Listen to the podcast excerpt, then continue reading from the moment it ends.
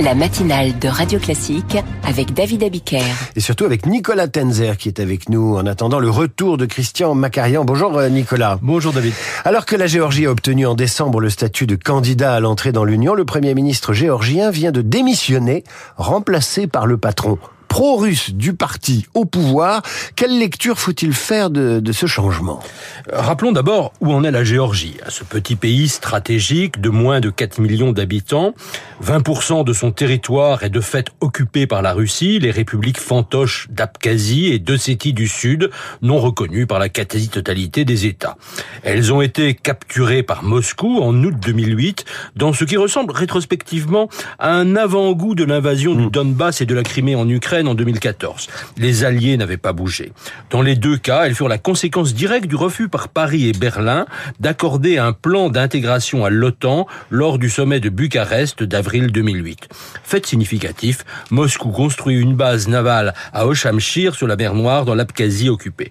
Le gouvernement géorgien actuel, de fait tenu par l'oligarque et faiseur de roi Bidzina Ivanishvili, qui contrôle 40% du PIB géorgien, fait sans précédent et avait d'ailleurs reçu la nationalité française en 2010, se caractérise par une orientation pro-russe. Le nouveau Premier ministre, Irakli Kobakidze, qui le remplace euh, comme président du parti, proche de lui comme son prédécesseur, est connu par ses attaques verbales contre les représentants de l'Union européenne et des États-Unis. Il va contrôler encore plus fermement les élections législatives prévues à l'automne.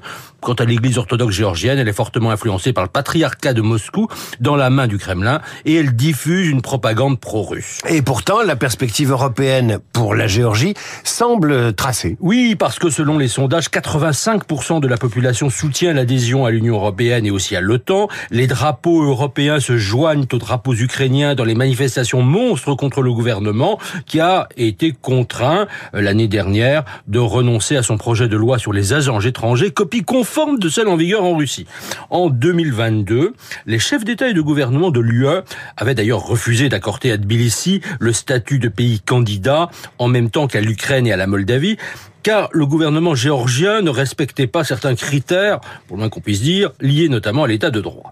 Ils y ont consenti, non sans émettre des conditions en décembre 2023 pour répondre aux attentes de la population géorgienne, espérant ainsi contraindre le gouvernement d'entreprendre les réformes indispensables. La présidente géorgienne, Zalomé Zourabishvili, ancienne diplomate française, avait, quoi qu'élue avec le soutien du rêve géorgien, le parti au pouvoir, plaidé en ce sens et défié le gouvernement par son soutien appuyé à l'Ukraine. Or, son pouvoir reste constitutionnellement limité.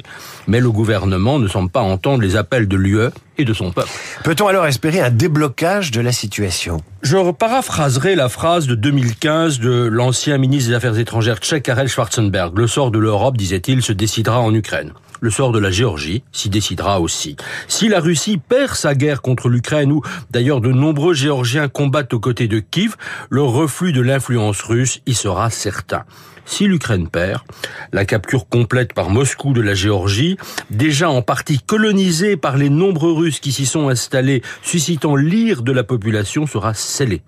16 ans après, l'Europe et ses alliés auront tout loisir de méditer leur pusillanimité de 2008 avec les conséquences sécuritaires qu'on devine pour toute la région du Caucase.